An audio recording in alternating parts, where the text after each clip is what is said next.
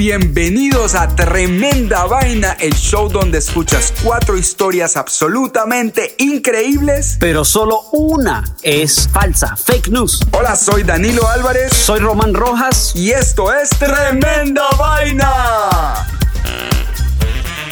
En este episodio de Tremenda Vaina. Aterrizaje por gatillo. El hombre culebra.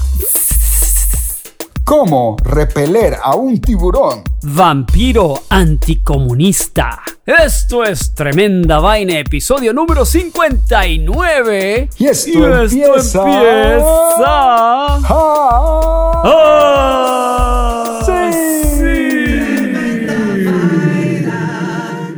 Queridos amigos de Tremenda Vaina, qué bueno estar con ustedes una vez más. Ahora vamos con la primera historia de hoy. Aterrizaje por gatillo. ¡Miau! Román Rojas, entonces, ¿qué historia me tenés hoy? Bueno, tú eres, tú eres el que vas primero, así que cuéntame bueno, pues tú. te cuento que a finales de febrero de este año, una verdadera catástrofe estuvo a punto de ocurrir en los cielos de África cuando un avión Boeing 737 fue forzado a aterrizar de emergencia debido a que un gato, un gato, Román, atacó al piloto y a la tripulación de la cabina de mando. No, se pone mejor. El avión despegó como cualquier otro día del aeropuerto internacional de Khartoum, en Sudán, y reportó absoluta normalidad en el despeje. No, hasta aquí todo bien, no se preocupen. Una media hora después, la tripulación notó la presencia de un gato que estaba ahí escondidito en la cabina del piloto. Metidito, calladito debajo de un asientito. Los tripulantes se miraron, miraron el gato, el gato los miró y al primer movimiento esa cabina se convirtió, mi hermano, en una nube de aruñetazo, brinco, gritos de terror e intentos fallidos por atrapar al felino que se defendió con todas sus fuerzas, a diente y uña. La situación era tan caótica, Román, que el piloto decidió voltear el avión y devolverse a aterrizar de emergencia en la primera ciudad de donde había despegado. Imagínate. Así de serio era el problema. Se sospecha que el gato había entrado en la cabina donde la noche anterior se había organizado ahí y logró encontrar un lugar poco visible donde meterse a dormir.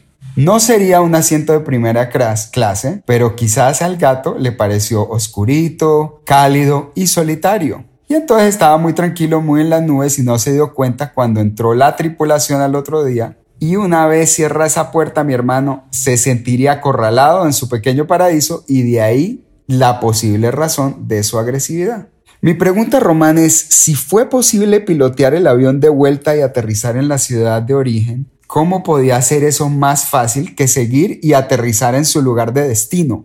De todas formas, la aerolínea Tarco Aviation no ha hecho ningún comentario del incidente y no se sabe a ciencia cierta qué hicieron con el gato.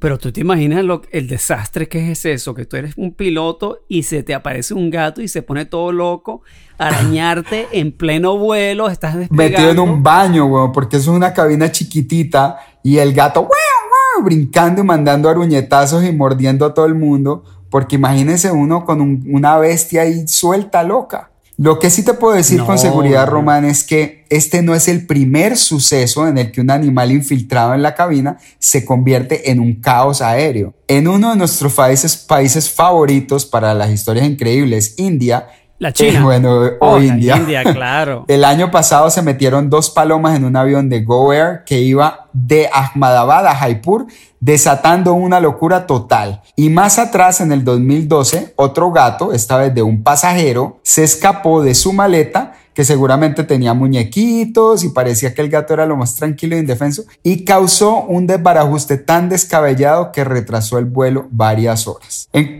Increíble. en cuanto al gato del vuelo de Tarco, se sospecha que es un felino callejero sin dueño que simplemente estaba buscando un poco de tranquilidad cuando se metió en la cabina de 737. Seguramente, Román, en adelante esta tripulación buscará gatos hasta debajo de los asientos antes de volver a despegar. Una verdadera pesadilla. Muy buena la historia del gato aviador. El gato aviador. El gato secuestra aviones. Y ahora seguimos con la segunda historia de hoy, el hombre culebra.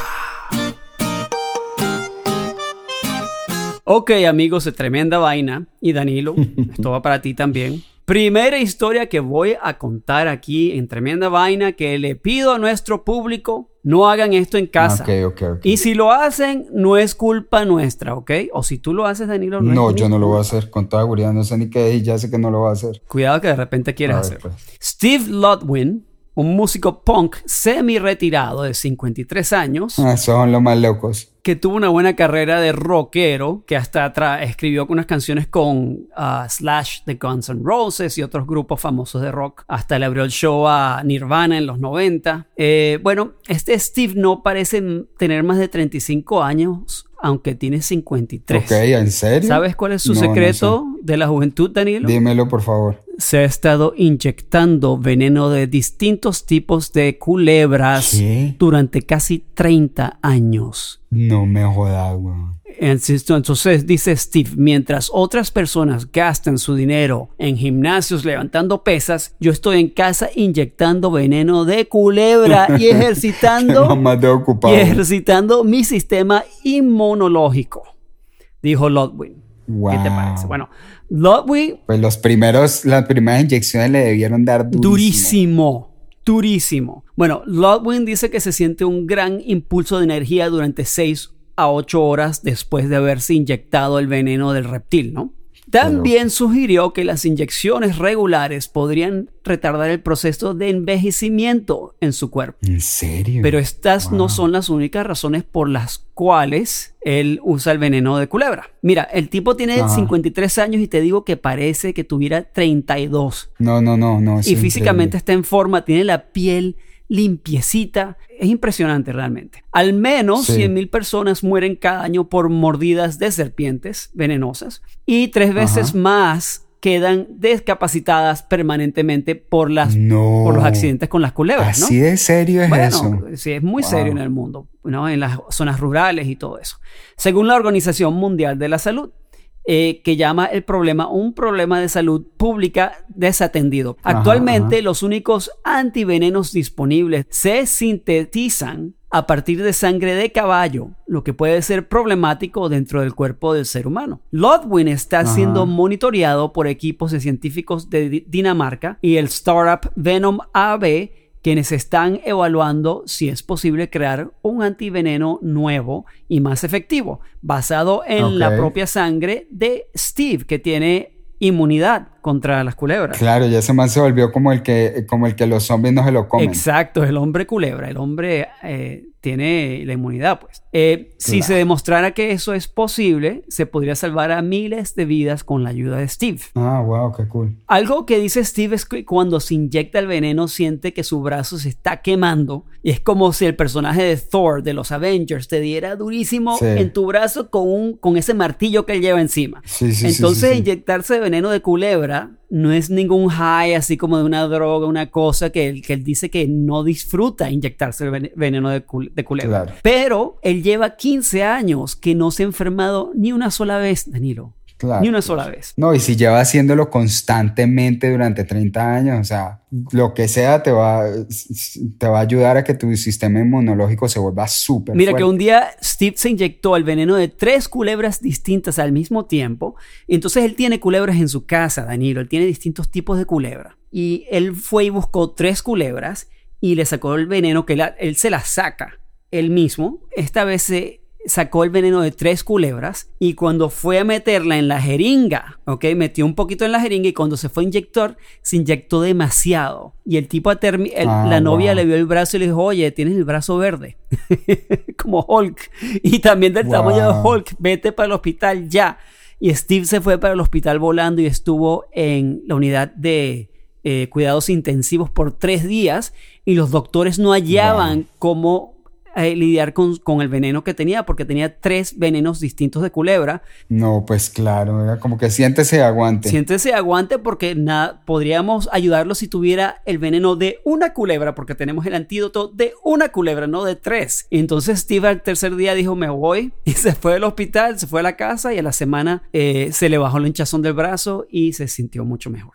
¿Qué te parece? Claro, su cuerpo peleó hasta que ganó. Lo tiene súper entrenado. No, loquísimo, loquísimo, Román. Muy, muy interesante. Y además que me parece como que buena idea del man. El man, el man se comprometió. El man dijo, veneno de culebra por, los, por el resto de mi vida. Y se comprometió y mira, después de 30 años, claro, de, de tirarle unas, unos competidores muy difíciles al sistema inmunológico, el sistema inmunológico se volvió, o sea, invencible. Vamos a comerciales y ya regresamos con tremenda vaina.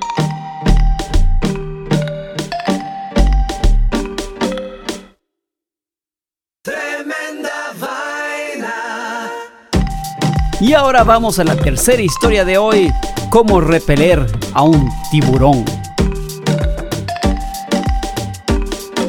Bueno, Román, de todos los lugares donde uno puede estar metido en un problema, yo voto porque el peor debe ser en medio del océano, especialmente si el problema en el que estás metido tiene 3 metros de largo, 15 filas de dientes y te está mirando como si fueras el plato más sabroso del menú. En este problema estaba metido Jürgen Komak, un cinematógrafo que ha filmado para National Geographic, Discovery y muchas otras plataformas de contenido alrededor del mundo. Te cuento que Jürgen estaba en su tierra natal de Ciudad del Cabo, Suráfrica, donde generalmente sale a bucear solo, siendo un buzo con muchísimos años de experiencia. Jürgen, eh, Jürgen contó al periódico The Cape un cuento que pocos llegan a contar, cuando experimentó en carne propia el ataque de un poderoso tiburón toro y vivió para contarlo, con todo y video del aterrorizante encuentro. Según Jürgen, había salido como generalmente lo hace al final del verano a filmar las travesías de mantarrayas que llegan a las aguas cálidas de la costa surafricana a aparearse. Él había salido en su bote, lo ancló a unos dos kilómetros de tierra firma, se equipó y se metió al agua con su cámara profesional especial que está, pues, está equipada para filmar y tomar fotos bajo el agua en ambientes muy oscuros y hostiles.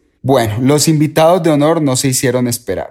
Como un experto en fenómenos acuáticos en su país, Jürgen estaba ubicado estratégicamente para filmar un impresionante desfile de más de 200 mantarrayas adultas dando increíbles saltos, aleteando en el aire y cayendo sobre la superficie del agua, dando golpes ensordecedores que usan para comunicar su peso y su vitalidad a posibles parejas. Estaba en medio de este show.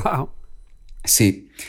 Jürgen estaba absorto ante el espectáculo natural que estaba capturando en primera fila, tanto que lo tomó por sorpresa el hecho de que se había convertido en el foco de interés de un gigantesco tiburón toro, que ya seguramente le había dado un par de vueltitas viéndole las curvas. Jürgen notó que el gigantesco depredador estaba entre él y su lancha. Entonces bajó su cámara lentamente, dejó a un lado el desfile de mantarrayas y empezó a alejarse del tiburón y por supuesto también de su lancha. Su idea era que quizás el animal pudiera perder interés en él y que eventualmente podría rodearlo hasta llegar a la embarcación. Jürgen cuenta a Román que su corazón latía con tanta fuerza que le preocupaba que el tiburón pudiera escucharlo, imagínate. Qué, locura! Aunque había estado en muchas ocasiones similares, nunca se había sentido tan acechado por un animal que lo miraba como si no hubiera nada más a su oh, alrededor.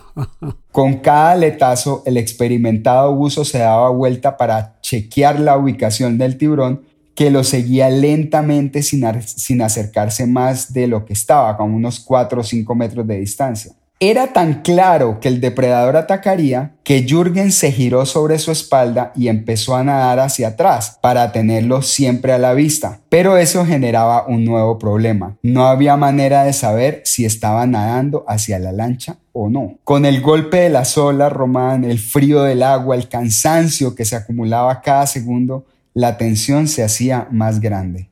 En el momento que a ese tiburón atacara, Jürgen iba, iba, a tener que responder de alguna forma. Invadido por el pánico, pero aún siendo un cinematógrafo apasionado, Jürgen le apuntó con la cámara al tiburón. Quizás su última obra sería filmar el momento de su propia muerte, aunque sería tan ágil como para trabar la cámara en la boca abierta del tiburón y que esto le salvara la vida tal vez. Pero bueno, ninguna de esas dos cosas fue nada. Eh, eso, no es lo que, estaba pensando tirarle la cámara al tiburón para que se la comiera. Sí, pero imagínate vos estás yendo contra un bulldozer, no, no, no, ¿Qué tanto chance crees que la vas a poner en la boca? Qué terror, no, qué terror. Cuando vio que el gigantesco tiburón aceleró para realizar su ataque, Jürgen tuvo una idea ingeniosa. Había cambiado el modo de la cámara de video a foto y empezó a tomarle fotos al tiburón cuando se le abalanzó encima con cada disparo de esos poderosos flashes que usan bajo, la, bajo el agua, el tiburón quedaba súper desorientado y se mostraba claramente incómodo. Después de varios intentos fallidos por la desorientación que le causaba el flash, el tiburón cambió de dirección y se alejó de Jürgen. En su declaración a la prensa que publicó las fotos del hambriento tiburón en primer plano, Jürgen dijo, a diferencia de lo que mucha gente piensa, el sentido que más utilizan los tiburones para, para cazar es la vista. Fue una suerte que llevara mis focos más poderosos ese día, porque de otra manera sería otra historia muy diferente la que estaría en público. No, no, no, no, no, no. Qué, historia tan buena y qué miedo. Si ustedes no, si, no, si no han visto los tiburones, tiburones toros, son unos megatiburones o sea, dan miedo. esos son los son feos, son de los miedos. De los miedosos así de películas de terror. ¿Ok? Sí, man. que se te venga. Esos sí son animales. Que se te venga una bestia de, ese, de esas encima. Eh, Además, les gusta a la gente. Les gusta comérselas. Tienen hambre. Hay un restaurante de gente ahí bajo el mar en Sudáfrica. Total. Esos manes comen pescado, comen vaina, pero cuando les llega gente, esa sí se la comen con gusto. ¡Ey, qué rico! Aquí viene un, humano. Aquí hay uno, hay que quitarle la cámara, que no me va a, romper un diente este bobo. Tremenda vaina. Y la última historia de hoy, antes de terminar, es Vampiro Anticomunista. Danilo, no es secreto que la Agencia Central de Inteligencia de Estados Unidos, la CIA, acude a cualquier táctica para derrotar a sus enemigos, sean internos o externos. Y si la historia ha demostrado algo, es que la agencia no se abstiene de utilizar formas creativas y a veces crueles, tácticas extremas con el fin de conseguir sus propósitos y uno de esos fue el de acabar con los rebeldes comunistas de las Filipinas en los años 50, después, después de la Segunda Guerra Mundial. Este grupo de rebeldes se llamaban los Hooks. El presidente en aquel entonces de las Filipinas, Rosas, muere en 1948. Es reemplazado por Elpidio Quirino. ¿Qué nombre? Elpidio. Elpidio. Elpidio. Pero, sí, sí. Elpidio. ¡Oh, qué pasó! Pero este último presidente, el Pidio, resulta corrupto e ineficaz. Claro, con ese nombre, el Pidio, claro que va a ser súper corrupto. No tenía mucha chance de quedar en la historia de ninguna otra forma. Y entonces, el Pidio no es muy malo con la lucha, la lucha contra la insurgencia de los Hooks, ¿no? Y entonces, no habiendo una persona fuerte en la política nacional filipina, fue entonces la CIA la encargada de poner orden. Fue entonces el, el norteamericano Edward Lansdale, confidente del ministro de Defensa, quien se encargó de ello. Viendo que las formas convencionales y otras tácticas no habían dado resultados, la CIA concibió una estrategia ingeniosa, añadirle folclore popular al asunto, especialmente usar como un arma una mm. campaña de propaganda, usar el miedo, Danilo. No, ¿qué, qué tal? Si ves cómo son los políticos. Bueno, ese, así, así son todos los países. Rusia, Estados Unidos, todos los países lo hacen. Sí. Aquí no digan que no, todos los países hacen esa vaina. Bueno, Sí, esta guerra psicológica se aplicó desde 1950 hasta 1954 en las provincias de Pampanga, Nueva Ek, ¿cómo digo esto? Dios mío, Nueva Eci- Ecija y Tarlac te va a gustar las tácticas que usaron. Si se considera la naturaleza rural de la sociedad filipina de entonces, eh, la creencia en entidades sobrenaturales como el aswang, el encanto y el mananangal era muy, pero Ay, muy Dios. fuerte. Algunos dirían que la naturaleza supersticiosa de los filipinos persiste aún en estos tiempos. Fue por eso que escogieron el señor de la CIA a la entidad Aswang, a este personaje mitológico de los filipinos, como candidato perfecto para que la CIA lo aprovechara como un arma psicológica. Te cuento de este monstruo mítico, Danilo Aswang. Es una criatura vampiro de las Filipinas, del folclore filipino, que aterroriza a la gente. El Wow, plan era simple, poner un montón de cadáveres de muertos, usualmente de guerrilleros Hawk No. que habían matados, en las orillas de las carreteras bien transitadas de las provincias. Con dos huecos en el cuello. Exactamente. Me está jodiendo. Exactamente, Román, le ponían huecos loca. así como que se hubiera sido ese vampiro que los mordía en el cuello, papá. Y la gente se lo creyó. Y la gente se lo creyó. Claro, man. Mira, la, la espantosa escena convencía a cualquiera que se tropezara con ella de que habían sido Te creo. víctimas de los monstruos nocturnos del folclore filipino. ¿Ok? ¿Qué te parece? Entonces le echaban la, la culpa a los monstruos, a- específicamente a Aswang.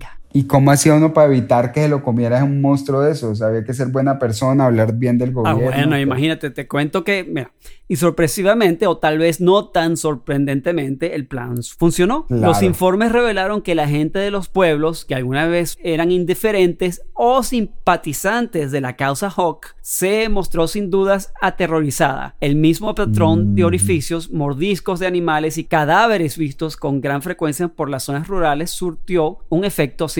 Lance Dale, el norteamericano encargado de la campaña, dijo una vez para el supersticioso el campo de batalla de los Hawk era un lugar de apariciones lleno de fantasmas y criaturas malignas. Claro, en sus memorias, Lansdale relató cómo ellos capturaban a un rebelde Hawk para luego arrojarlo en un camino por donde pasarían otros Hawks. Cuando los Hawks descubrían que su camarada muerto, empacaban y se mudaban a otra colina. Pero me encantó la historia, me encantó.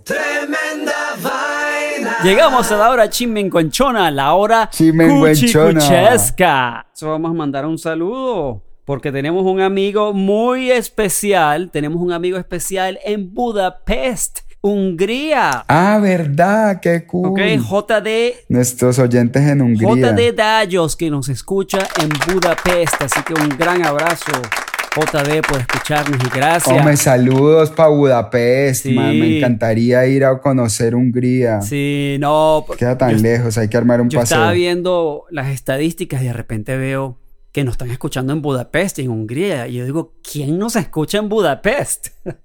y resulta que es un venezolano. Así que un gran saludo, amigo JD Dallos. Y gracias por escucharnos. Saludos grandes y gracias por tener a todo Budapest escuchando tremenda vaina, hermano. Así es la vuelta, Bueno, así se hace. Vamos a revelar la historia falsa de hoy entonces. A ver, Román, ¿cuáles fueron las cuatro historias de La hoy? primera fue aterrizaje por gatillo. ¡Miau! Ah, sí, la historia en que que un gato hace un desastre tan grande en un avión que lo hizo aterrizar. La segunda fue el hombre culebra. Uy, de un, un músico punk ya grandecito que lleva 30 años inyectándose veneno de culebra para fortalecer el sistema inmunológico y parece que tuviera la mitad de su edad. De verdad, parece.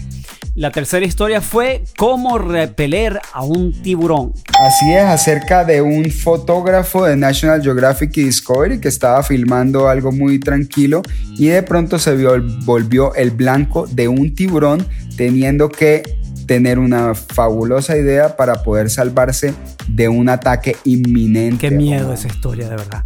La cuarta historia fue vampiro anticomunista. eso me parece loquísimo, las estrategias que se inventan, especialmente en gobiernos como en las Filipinas, donde utilizan, eh, le manejan el cerebro a la gente a punta de supersticiones, ¿no, Román? Así es. Entonces, la historia falsa del episodio 59 del episodio de hoy fue Dame el redoblante, Danilo Álvarez. Ahí va el redoblante de tremenda vaina. La historia falsa de hoy fue...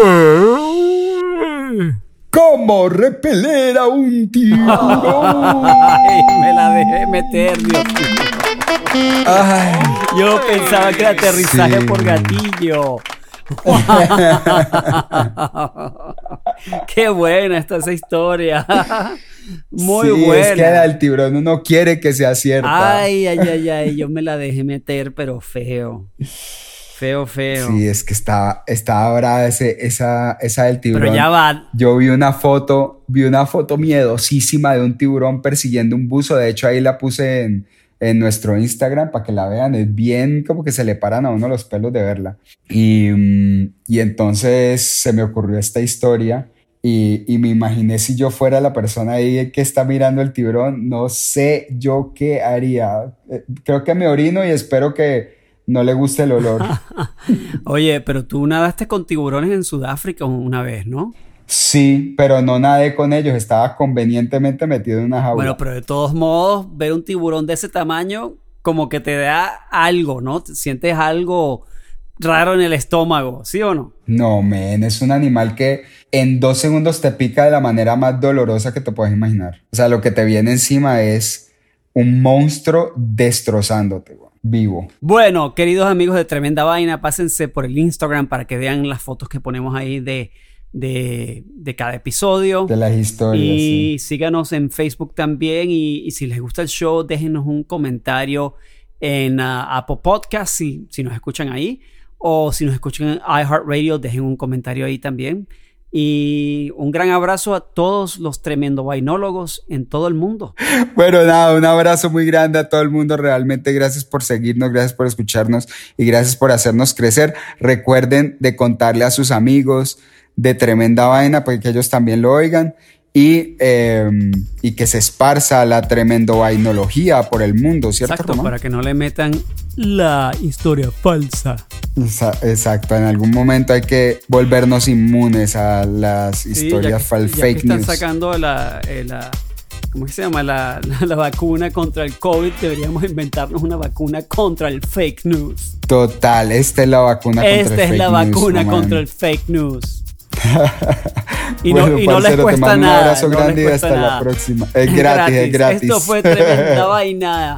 Y esto termina. Episodio 59 y esto termina. Ah,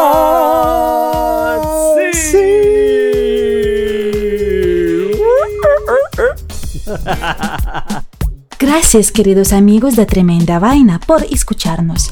Si te gusta nuestro podcast, suscríbete en tu plataforma favorita y no te olvides de seguirnos en nuestras redes antisociales, Twitter, Instagram o Facebook.